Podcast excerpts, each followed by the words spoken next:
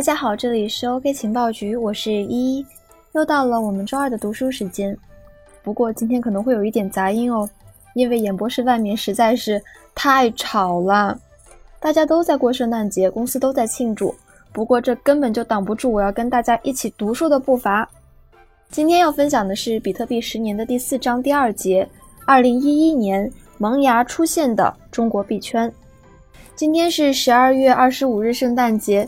我亲爱的听众们，大家圣诞节快乐哦！欢迎大家登录我们的官网，参与我们的 OK 幸运星的圣诞节活动，有 Mac 电脑、圣诞大礼包，还有公仔等多重好礼等你来拿。活动的截止时间是十二月二十六日的十八点，也就是明天下午六点钟，千万不要忘记哦。好，我们来开始今天的音频。二零一一年，中本聪的继任者。二零一一年四月七日，车库咖啡正式开业。这家创业主题咖啡厅呀，将见证中国币圈的兴衰荣辱、跌宕起伏。日后呢，中国币圈的众多大佬将在这里传播思想、接受布道，因此啊，这里也被称为币圈延安。二零一一年年初，李笑来第一次从网络上获知了比特币的消息，当时比特币的价格已经超过了一美元。现年三十九岁的李老师啊，通过讲课卖书，已经攒下来了三四百万，这就是币圈大佬的第一桶金，也是他进入这个行当的全部身家。此时的他根本就没有意识到他的命运将迎来彻底的逆袭。对于新鲜事物的好奇，他看了一遍比特币的白皮书，发现哎，我没看懂。然后啊，在接下来的六个月里，他就开始反复研究起了这个白皮书。五月二十三日呢？他在自己的博客上写了一篇关于比特币的文章，标题叫做“此物一出，天下反”。时至今日，我们仍可以在互联网上看到这篇文章。当然，他并不是等弄懂了比特币的概念才去购买，而是上来就买了两千一百个比特币。这笔投资啊，花了差不多一点三一万美元，买入均价在六美元左右每枚。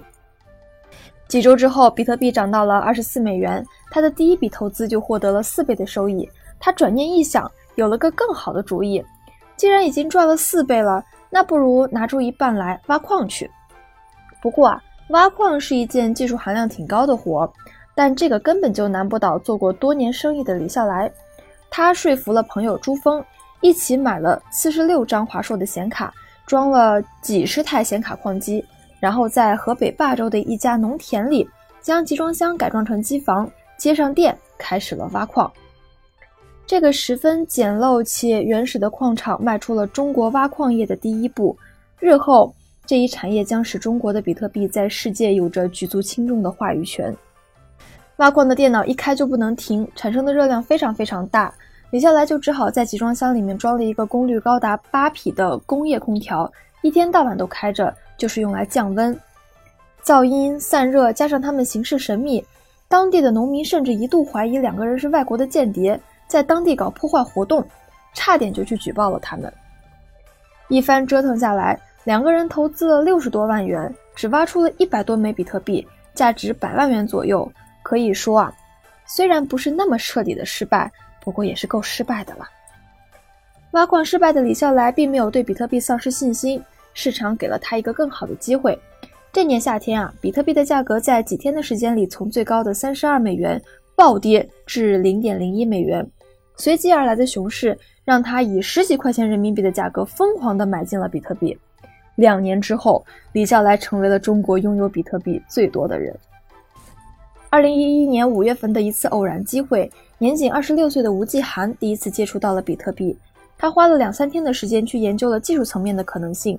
然后就开始打电话跟朋友募资，告诉他们有一个投资项目，风险呢是比较大的，潜在收益当然也很大，要么赔光，要么赚一百倍。吴继寒从最好的朋友开始，按关系的亲叔打电话，第一个朋友什么都没问，直接给他转了两万块，最终募得了十万元，全都拿去买了比特币。当时一个比特币的价格在十美金左右，到了二零一四年，他把这些币全部清盘。当年比特币的行情最高突破了三百美元，大部分人都赚了几十倍。同样是在二零一一年，吴继寒和其好友科幻作家长霞以及老端一起创办了比特币资讯交流网站巴比特，这是中国第一个比特币资讯网站。巴比特网站的雏形是个人网站，靠着吴继涵和长霞凑了几千块钱租了一个服务器，吸引了当地国内比特币圈子仅有的几十个人在网站上注册账户，大家一起翻译一些关于比特币的咨询文章，还有打赏功能。网站的第一笔赏金还是吴继涵个人赞助的。二零一一年的八月，吴继涵在巴比特发表了第一篇专栏文章，讲述他用比特币在中国买东西的经历，花了零点一个比特币将同事的云服务内存从两千兆升级到了一万八千兆。到了二零一一年底，吴继涵干了一件惊天动地的大事，他把中本聪的比特币创世论文《比特币》。一种点对点的电子现金系统翻译成了中文，它的翻译版本啊广为流传，这让吴继涵在币圈名声大噪，被币圈人称之为“比特币布道者”。二零一一年，年仅二十六岁的温州商人杨林科和亲戚合伙在北京开酒店赚了些钱，娶妻生子之后啊，做起了汗蒸设备生产销售。偶然间呢，看到一位朋友的 QQ 签名，上面写着“想玩比特币的找我”。出于好奇，他就问这位朋友：“比特币是什么？能不能赚钱？”在得到肯定的答案之后，杨林科啊就萌生了一个做比特币交易网站的想法。而这位朋友就是技术宅，名叫黄霄宇，成为了杨林科的合作伙伴。当时比特币交易所在中国还是一片待开发的处女地，早期用个人电脑挖矿，将比特币在淘宝上出售，不挖矿的人只能通过淘宝来获取比特币。杨林科想搭建出一个交易平台。将卖家和买家更便捷地连接了起来。彼时，比特币还没有中文名字，中国币圈的人并不多。要开比特币交易平台，他们两个人就一起商量，交易的东西叫什么名字合适。两个人一番沟通交流后，杨林科最终决定给它起名叫比特币，这也是 Bitcoin 第一次被翻译成中文。比特币从此在圈内传开。二零一一年的六月九日，正值比特币价格飙到三十美元的那天。杨林科跟黄小雨共同创建了中国第一家比特币交易网站，比特币中国正式上线了，从此拉开了中国比特币交易所的序幕。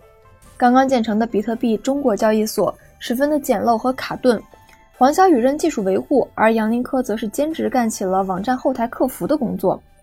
充值需要网银，直接向两个人的账户打款，他们的持有者分别是杨林科的妻子与丈母娘。点开网页一看。估计百分之九十的人都认为是骗子网站，甚至有人说啊，看起来很像是山寨网，不太敢在上面买比特币。比特币中国作为国家首批比特币交易所，成为早期中国人进入币圈的起点。而比特币中国最鼎盛时，日交易量能够占到全球比特币交易额的百分之八十。杨林科在中国比特币交易所领域称得上是第一个吃螃蟹的人。当然，杨林科当时并不清楚。比特币将彻底改变他的命运走向，将他推向一个集巨额财富与风雨跌宕的崭新的江湖。做了几个月之后啊，杨林科一度曾经想放弃，因为觉得根本就赚不到钱。做比特币中国开始的两年，杨林科还一直坚持着做自己的汗蒸生意。显然，当时杨林科并没有在比特币中国上面抱有太大的希望，而倾注全部的精力，一边在纠结是否要放弃它，一边又陆续在工厂和各大酒店中来回奔波。生产和推销他的汗蒸设备。二零一一年，喜欢看美剧的徐明星在《傲骨贤妻》的第三季看到了一个词 “Bitcoin”，还记住了其中的一句台词：“Bitcoin is a future, real is gonna change。”以为比特币是未来，真的会改变哦。于是他开始研究比特币，成为了这场西部大淘金的第一波淘金客。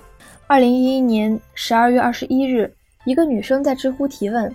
说大三学生手头有六千元，有没有什么好的理财投资建议呢？在当天啊，有一个叫长霞的网友回复：买比特币，保存好钱包文件，然后忘掉你有过六千元这回事儿，五年后再来看看。此时距比特币诞生已有三年，一枚比特币的价格为三美元。好了，今天的本节就到这里结束了。我再告知一下同胞们，欢迎大家登录我们的官网，参与我们的活动。马上就要过新年了，大礼送不停哦！千万不要忘记哦，关注音频 OK 情报局栏目，不要错过每一次活动。我是依依，这里是 OK 情报局，我们下期再见啦，拜拜。